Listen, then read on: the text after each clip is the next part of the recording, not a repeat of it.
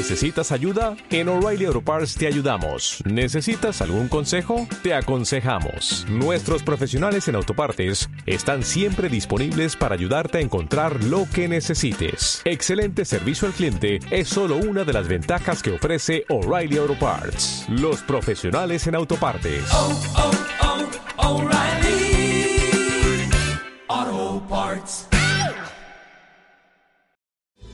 Bienvenido al podcast de Living Room. Esperamos que disfrutes este mensaje y que sea de gran ayuda para tu vida. Mantente conectado y suscríbete a nuestro canal. Bueno, esta noche eh, yo estaba pensando mucho en qué título eh, ponerle al mensaje de hoy y escoger la mejor parte es. Y llegué a esa conclusión porque estaba entre eso y escoger la mejor parte 5. y me decidí por este porque eso sonaba como a, rápido y furioso, una cosa así, ¿verdad? Una saga muy extensa. ok, mira.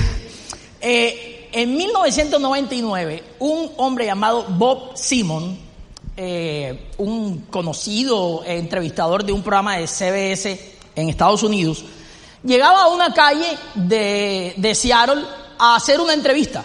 Iba a entrevistar a un hombre que acababa de ser nombrado por la revista Times como el personaje del año. Este hombre había comenzado hace cuatro años una startup, una empresa, y, y hoy, después de cuatro años, ah, entre otras cosas, eh, hay un detalle Tú sabes, todas estas historias fantásticas de, emprendimiento. El hombre, cuatro años después, el tipo estaba muy emocionado porque apenas llevaba cuatro años y ya el valor eh, de, bolsa de la empresa era de 18 billones de dólares. Y, él iba muy, muy emocionado y muy entusiasmado por una historia increíble. Eh, y él dice que, bueno, se acordó que este hombre había empezado esta empresa con 300 mil dólares, que tampoco es que sea un menudo, ¿no? Tampoco fue Tampoco fue que el hombre empezó como la historia es esta, que no, que yo iba, no tenía nada, iba caminando y me encontré un billete de, de 10 dólares y lo levanté y yo supe y con eso se hizo rico. No, este empezó con 300 mil. Y, y, cuando estaba el hombre llegando, dice que veía una calle que era fea, una calle que eh, era una calle fea donde había negocios eh, feos y, y, que cuando llega había unas oficinas discretas, de hecho. Y un tipo, que le aparece un tipo eh, él dice, de hecho la entrevista está registrada en un video, lo pueden ver, pueden ver en YouTube, y que cuando ve al hombre ahí sentado en su escritorio con una camisa azul y unos pantalones khaki, dice que además manejaba un carro muy económico, era el dueño de una empresa de 18 billones de dólares, pero él se lo encuentra allí, y esta es la escena con la que él se encuentra. Ya saben quién es el señor, ¿no? Ese de camisa azul que está ahí sentado. Y eso que ven ahí, el, tipo cogió un pasacalle, eh, cuando yo era muchacho, los hombres se le declaraban a las mujeres poniendo un pasacalle de esto, ya eso no se usa, ¿verdad? eso en alguna época se usó aquí en Barranquilla, ¿verdad? Cierto, alguien, no me hagan quedar mal, siento que nadie es de esa época. Hay, hay unas manos que, se que dicen que se levantaron diciendo que es cierto, es mentira, pero no voy a quedar mal. Y el tipo cogió el pasacalle, escribió Amazon.com, lo puso en la pared y empezó a vender libros. Tú sabes, él empezó fue vendiendo libros.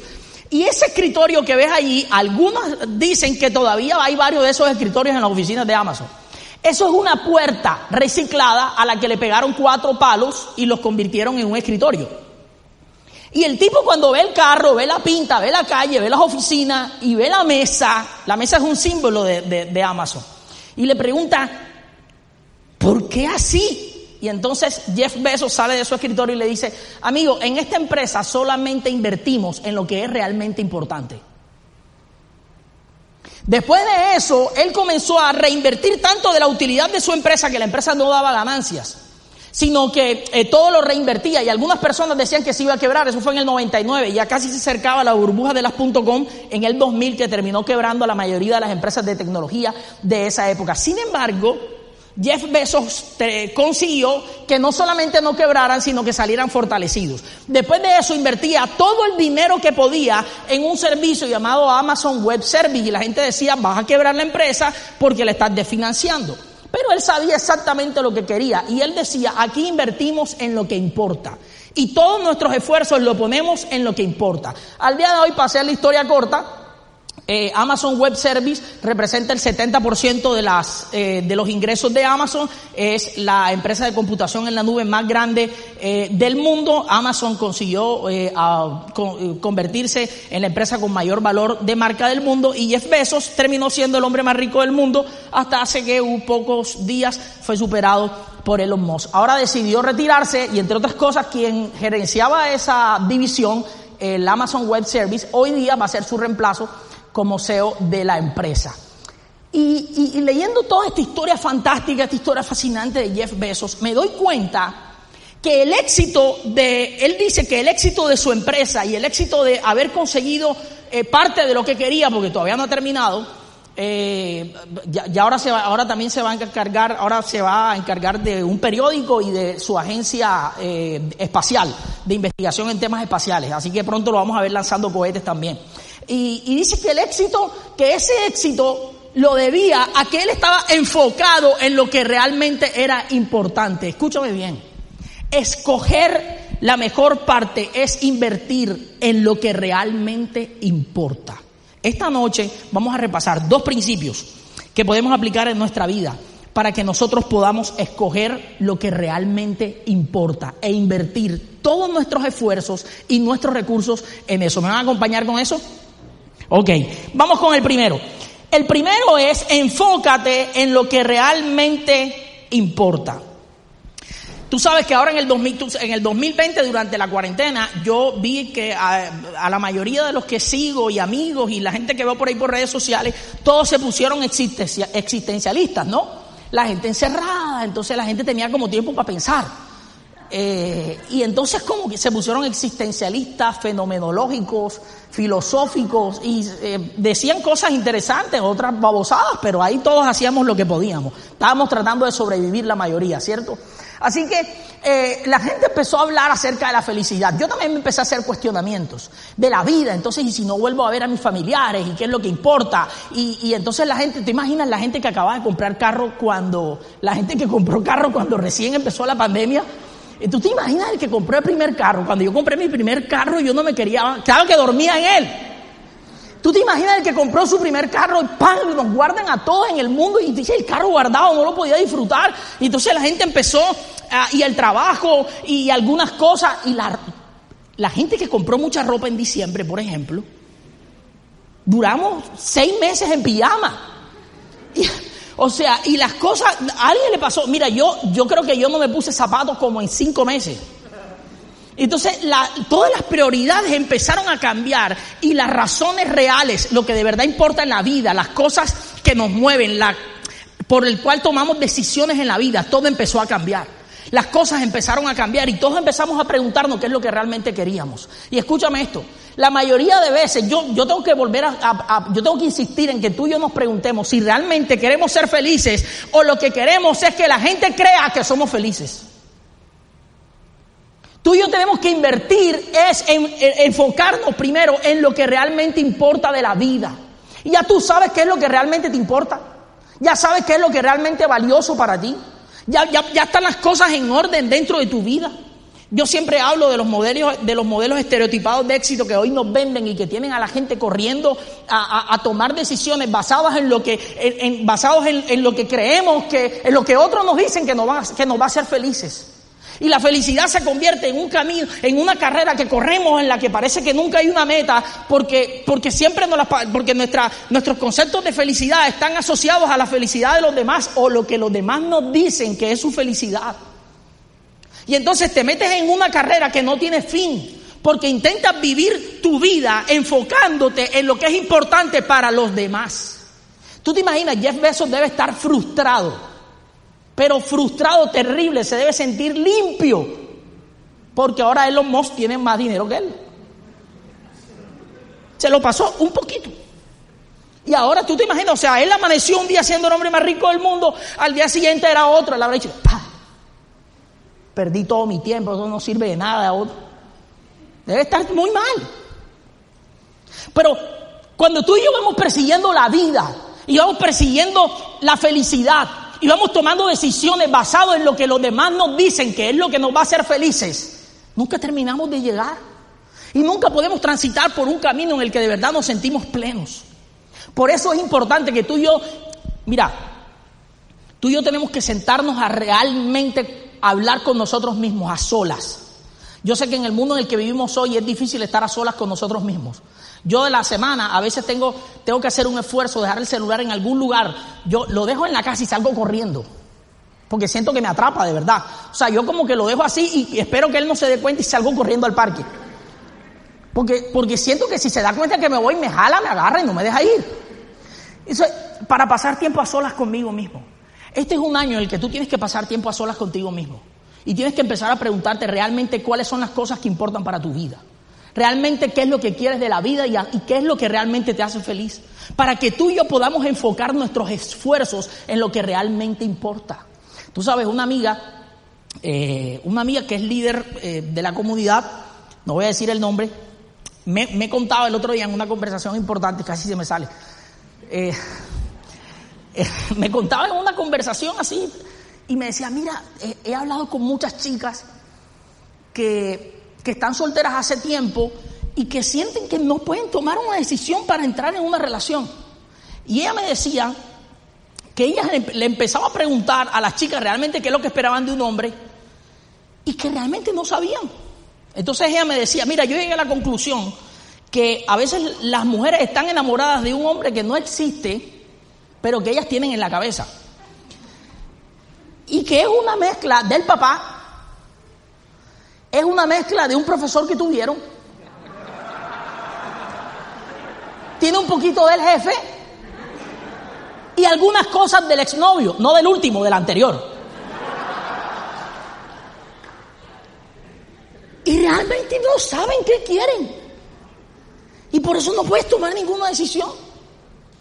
Yo te pregunto, ven acá, eh, la relación que iniciaste o la que no iniciaste, el trabajo en el que estás hoy, en el que trabajas 10, 8, 10 horas al día, y los que rechazaste, los amigos que frecuentas y de los que te alejaste. ¿Con base a qué tomaste esas decisiones? ¿Realmente sabes qué es lo que quieres de la vida y hacia dónde vas? Es tiempo de enfocarnos en lo que realmente importa. Y no es solamente identificarlo, porque a veces, porque todos parecemos saber lo que de verdad es importante. El problema es que no lo decidimos.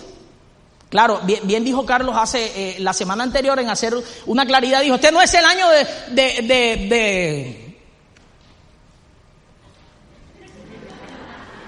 Este no es el año de la mejor parte, es el año de escoger la mejor parte. ¿Se entiende la diferencia? Ah, porque todos recitamos cuál es la mejor parte, todos.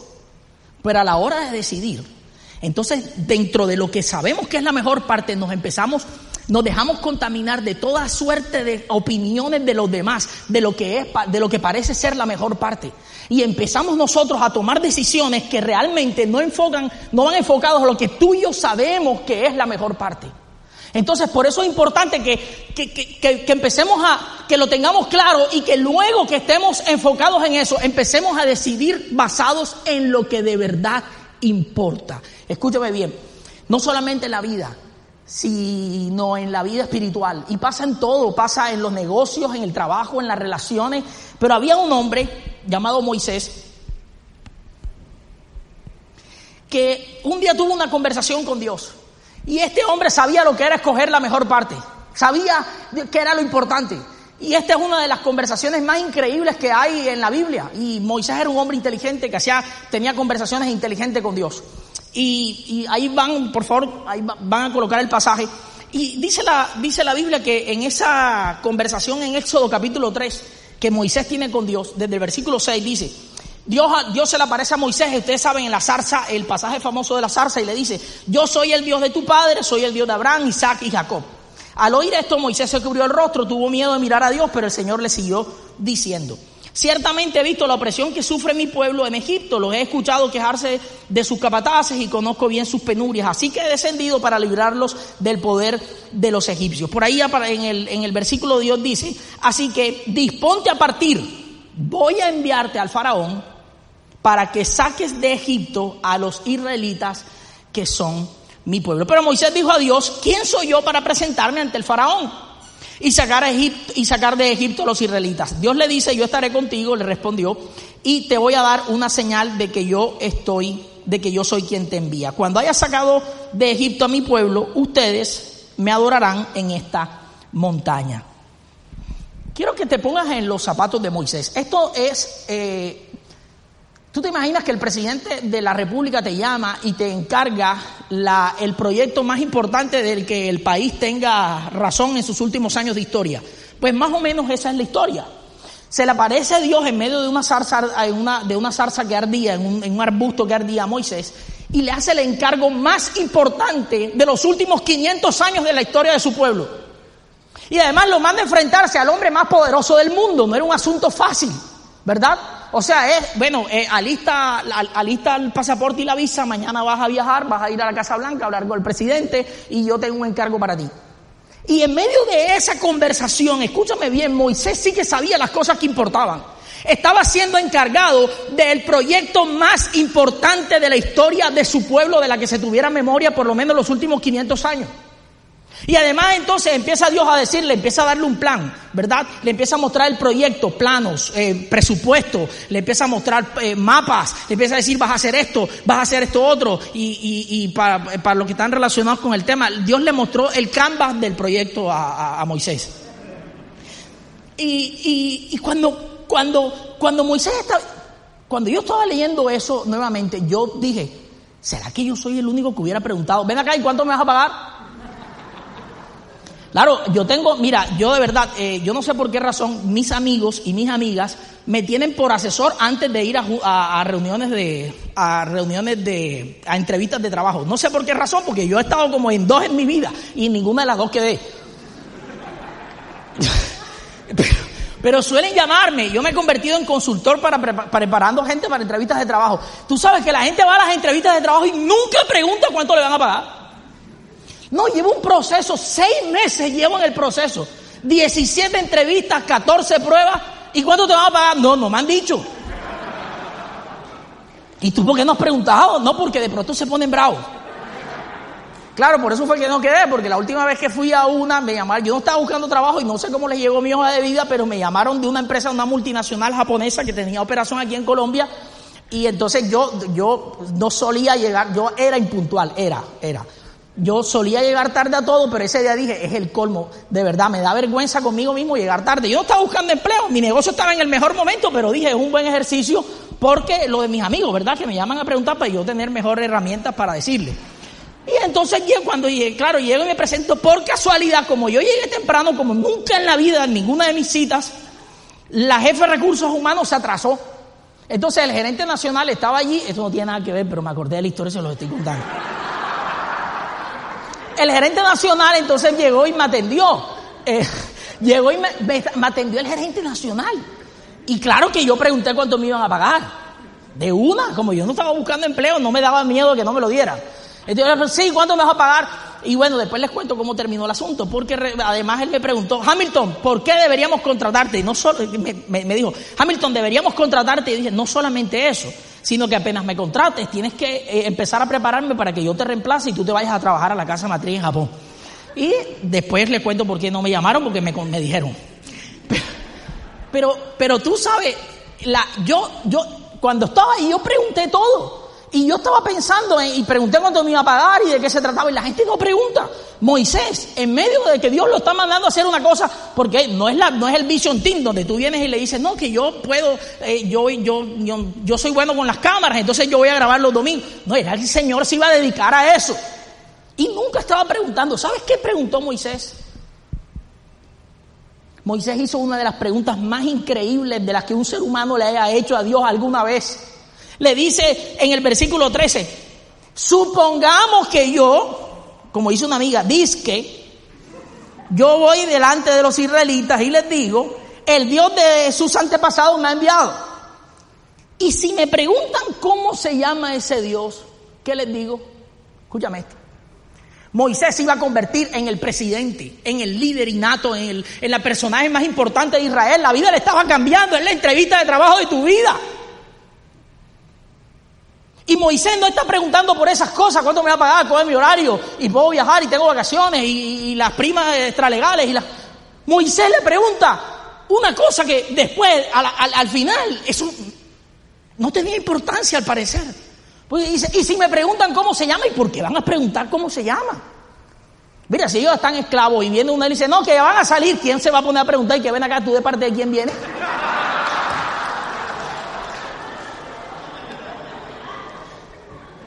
Mira, en, Colombia, en Colombia el servicio, la atención al cliente es tan mala, tan mala de verdad, que a veces yo he llegado a comprar a ciertos lugares y me dicen, ¿y usted de parte de quién viene? Y yo, loco, véndeme. Pero entonces, mira, Moisés pregunta una cosa que, que no era necesaria preguntar, pero ¿sabes qué? Moisés preguntó, Moisés sabía lo que significaba el nombre. Moisés sabía entre, los israelitas el nombre significa, significa quién es, significa identidad, significa la vida, significa que lo que representa. Sabes, Moisés en vez de estar pensando en planos, en mapas, en, en proyectados, en el Canva, en, la estrategia, Moisés dijo, dime de parte de quién voy, cómo te llamas, cómo es tu nombre. Y entonces Dios dice algo que los expertos dicen que lo más parecido es algo así como, Heye Asher Eheye y le dijo, yo soy el que soy. Dile a Israel, te presentarás delante de Israel, le dirás, yo soy te envió. Esa frase, yo soy el que soy, es lo que los teólogos usan para, para expresar el concepto acerca de Dios. Dios es uno que tiene existencia en sí mismo, es uno que existe por sus propias facultades y que no necesita de otro para existir.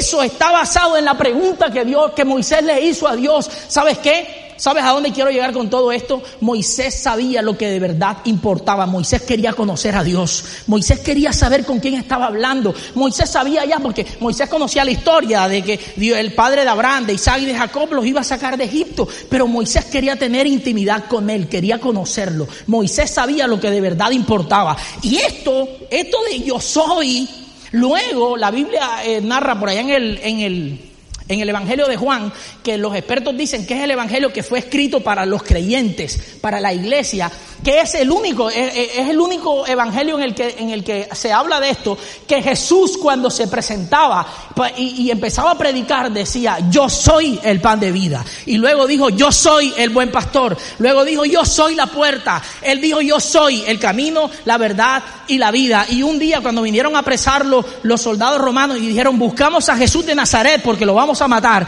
la Biblia dice que en medio de los discípulos Jesús dio un paso al frente dijo, yo soy. Y los soldados cayeron al piso. Y después de eso también dice la Biblia que los israelitas le decían, nosotros somos hijos de Abraham, los judíos, los fariseos. Y Jesús les dijo, antes que Abraham fuera, yo soy. Escúchame bien, Moisés sabía lo que de verdad importaba.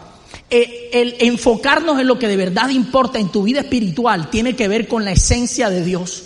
Tiene que ver con, con, con la... Yo, si hay alguna lección que yo aprendí en la vida estos años, que me salvó la vida fue aprender a distinguir entre las cosas que tienen que ver con Dios y Dios. Y ahora, cuando tú empiezas a venir a una comunidad como esta, que está perfecto que vengas, eh, aquí vas a crecer, vas a ser amigos, vas a madurar, vas a recibir una palabra, vamos a orar juntos. Cuando, cuando empiezas a venir, es muy fácil en la vida que tú empieces a confundir lo que de verdad importa con las cosas que tienen que ver con lo que importa. Es muy fácil que tú y yo empecemos a confundir. Yo lo llamo, yo, yo lo digo de esta manera. A veces confundimos los medios con el fin. Pero Moisés nos dio una lección increíble. Moisés, después de esto, la Biblia dice que Moisés ya estaba, después de haber salido en el capítulo 33 de Éxodo, que tienen que ir a leerlo, otra conversación increíble de Moisés. Dios le dice a Moisés, Moisés, yo, vayan, vayan a la tierra que yo les prometí, que yo les juré, yo soy fiel y voy a cumplir mi promesa. Pero yo no voy a ir con ustedes. En cambio, les voy a mandar mi ángel. Y cuando oyeron eso, la Biblia dice que el pueblo lloró. Y entonces Moisés, que era muy inteligente, se tramó algo. Y, ok. Y dice la Biblia que luego se estableció un campamento. Y entonces venían y adoraban a Dios. Y Moisés venía y hablaba con Dios como quien habla cara a cara con Dios. Tú sabes que la Biblia no, la Biblia no reconoce a Moisés, sobre todo por el gran líder que fue. ¿Sabes si hay una cosa por la que la Biblia deja marcada la vida de Moisés? Es porque dice que después de él nunca nadie más habló con Dios como quien habla con él, cara a cara. Y cuando estaban allí, Dios le dice, Moisés, yo no voy, pero te voy a enviar a mi ángel. ¿Sabes qué significa eso? Yo te voy a dar riquezas, vas a vencer en la batalla, vas a matar, vas a, obtener el botín de todos los que, de todos los que derrotes, vas a ser rico, famoso, te voy a dar todo lo que tú quieres y todo lo que les prometí. Y la Biblia no dice esta parte, pero me imagino que Moisés dijo, cuando tú me convidaste a esto, que yo no estaba, yo estaba ocupado cuando tú apareciste en medio de un árbol hablándome. Yo no te pregunté a cuántos iba a derrotar, cuántos pueblos íbamos a matar y a cuántas tierras y cuántos era la extensión de los kilómetros de la tierra a la que íbamos a entrar. Yo te pregunté cómo te llamas. Y tú respondiste, yo soy. Y entonces dice la Biblia que Moisés, que Moisés después que adoraba a Dios en medio del campamento, le dijo a Dios,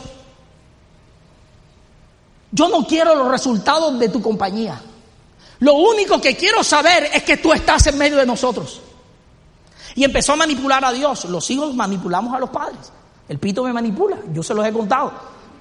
Me dice, papá, es cierto, Papá, yo me acuerdo que tú me has dicho que hacerme feliz es lo más importante de tu vida.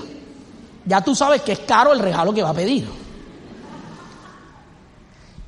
Y Moisés empieza a manipular a Dios y dice Moisés, dice la Biblia que Moisés le dijo, y yo pensé que yo era amigo tuyo.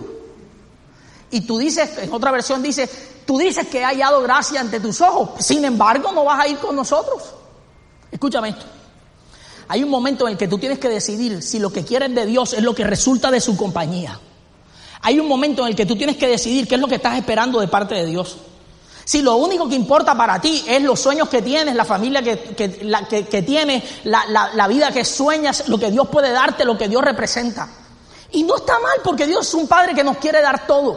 Pero Moisés sabía cuál era el orden correcto de las cosas y le dijo, ¿sabes qué Dios? Si tú no vas con nosotros, nosotros no vamos para ningún lado. Pero Moisés, te voy a dar riquezas, te voy a dar la victoria, te voy a dar todo. Hay cosas de tu hay cosas de la vida que yo sé que tú estás esperando, con las que sueñas, por las que estás trabajando, por las que estás así emprendiendo, por las que estás tomando decisiones. Hay cosas con las que has soñado y por las que has estado trabajando, cosas que no funcionaron, pero que las que sigues insistiendo. Y crees que Dios te las quiere dar. Y yo estoy convencido, vine a decirte que sí, que Dios está de acuerdo y que te quiere dar todas las cosas que sueñas y más que eso, conforme a, sus riquezas en gloria. Que lo que Él tiene para nosotros es mucho más abundante de lo que nosotros pensamos o entendemos. Pero Dios está buscando gente que como Moisés le diga, no es que yo no estoy interesado en lo que tú me puedes dar, yo solamente quiero saber que tú vas con nosotros.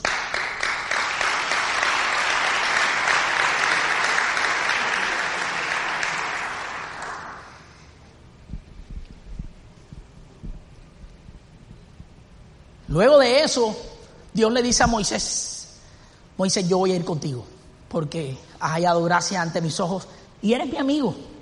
Yo voy a ir. ¿Y sabes qué hizo Dios? Lo acompañaba a cada lugar que iba. Y encima le daba todos los resultados de lo que significa la compañía de Dios.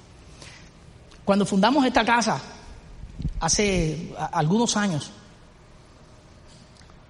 no sé, eh, éramos como, no sé, las primeras reuniones, seis, siete personas, allí en, una salita, en, un apartamento, en, el apartamento de la casa de la, de la mamá de, Carlos. Y, cuando, cuando estábamos allí, un día en ese lugar, yo, eh, yo llegué en un momento de mi vida, yo llegué en un momento de mi vida en el que estaba viviendo una crisis muy importante y, hablé con Carlos un día, teníamos un par de años que no nos veíamos, de eso pasó hace un tiempo ya. Eh, y, yo llegué allí y le conté cómo estaba. Y recuerdo que Carlos me dijo, no, amigo, no te puedes ir de aquí así, tenemos que orar. Y oramos. Y él me dijo, voy a orar por ti. Y él oró por mí ese día. Ese día, yo recuerdo como si fuera ayer, experimentamos la presencia de Dios. Estábamos los dos solos ahí en esa, en la sala, en esa sala y experimentamos la presencia de Dios. Y Dios trajo a mi corazón el recuerdo de cosas que había escuchado, aprendido, vivido ya por años en Él. Y tiempo después, Carlos me dijo un día, amigo, cuando Dios apareció en mi vida, lo cambió todo. Cuando Dios apareció, me salvó la vida, literalmente. Y recuerdo que me dijo, y ese es el legado que nosotros tenemos que dejar a las próximas generaciones de la gente que conozca a Dios en Living Room. Gente que está interesada cuando Dios le aparece a hacerle la mejor oferta de su vida, en preguntarle, ¿cómo es que te llamas? ¿Qué es lo que significas? ¿Qué es lo que significa estar, estar contigo? ¿Qué es lo que significa estar de tu lado?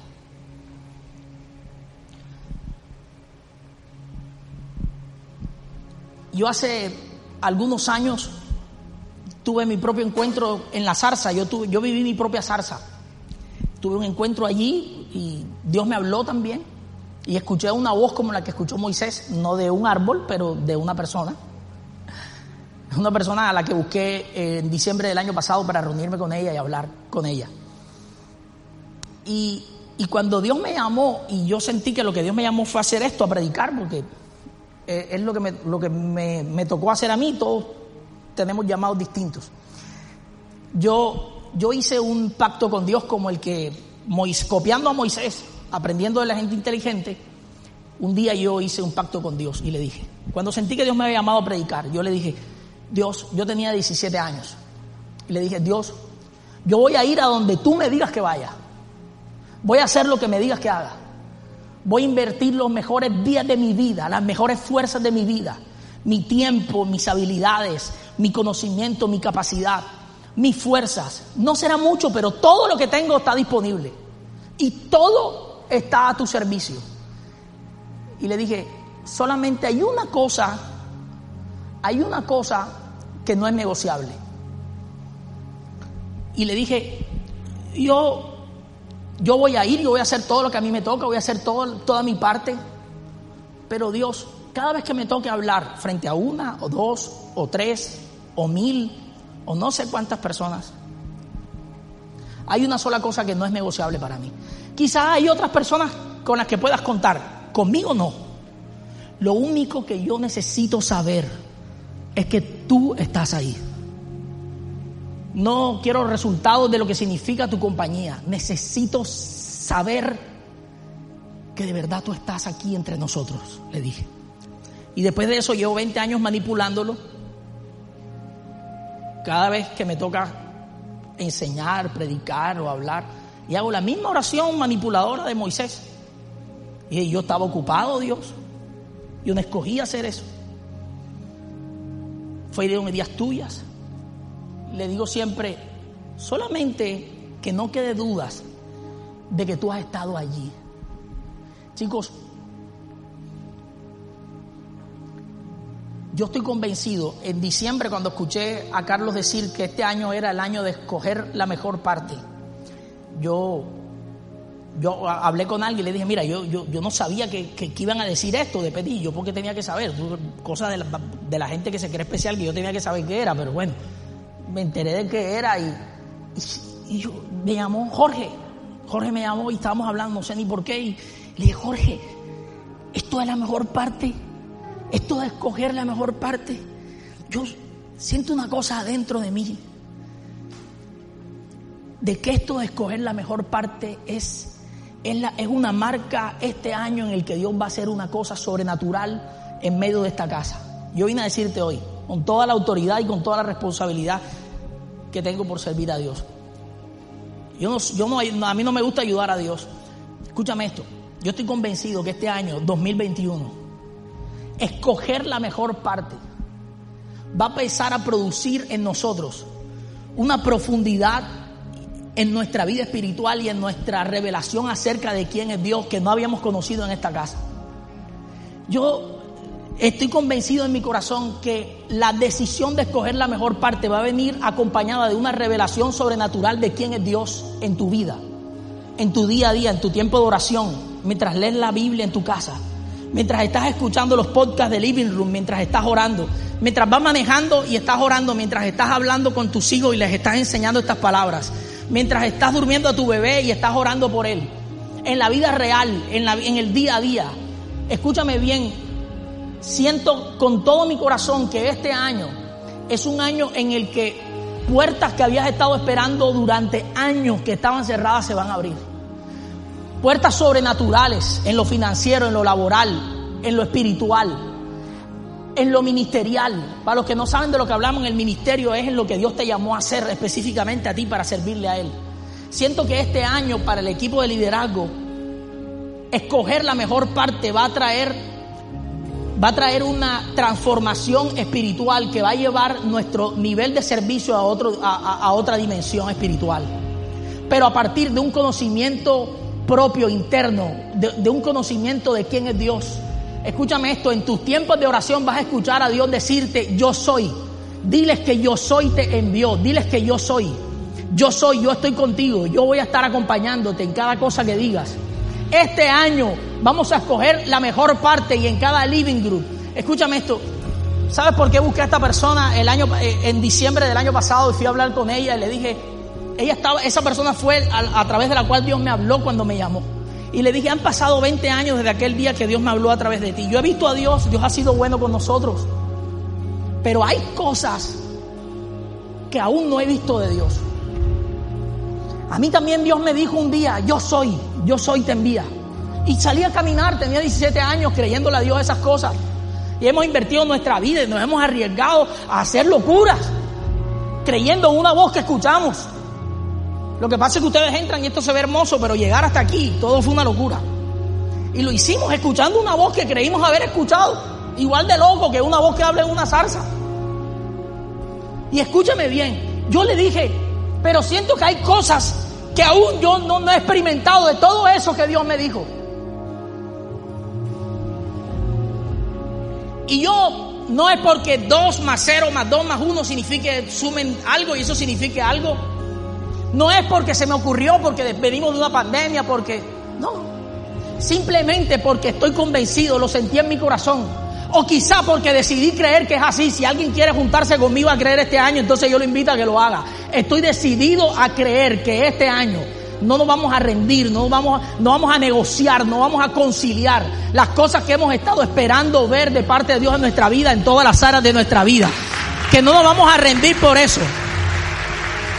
Vamos a hacer lo que sea necesario, vamos a orar, vamos a buscar a Dios, vamos a tomar decisiones, vamos a tomar acciones, vamos a hacer lo que sea necesario para que podamos escoger la mejor parte y ver a Dios hecho una realidad en nuestra vida. Ponte de pie, vamos a orar.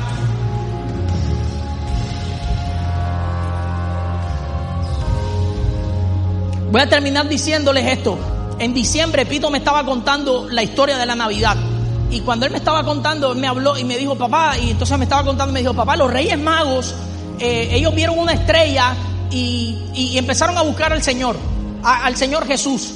Y él me dijo, pero solamente los Reyes Magos podían ver a la estrella. Y cuando él me dijo eso, yo le dije, para, para, para. ¿Tú de dónde sacas eso? Me dice, papá, porque los demás nadie más la veía, ellos parece que eran los únicos que la veían. Y yo dije, no, hijo, no, la Biblia no dice eso. Dice, pero ¿y si los demás la vieran? La hubieran buscado también. Y entonces yo empecé a orar con él. Y escúchame esto. aquellos que toman la decisión de escoger la mejor parte, los reyes magos, ¿sabes qué hicieron? Los sabios de Oriente se cargaron de una, se cargaron camellos enteros de regalos.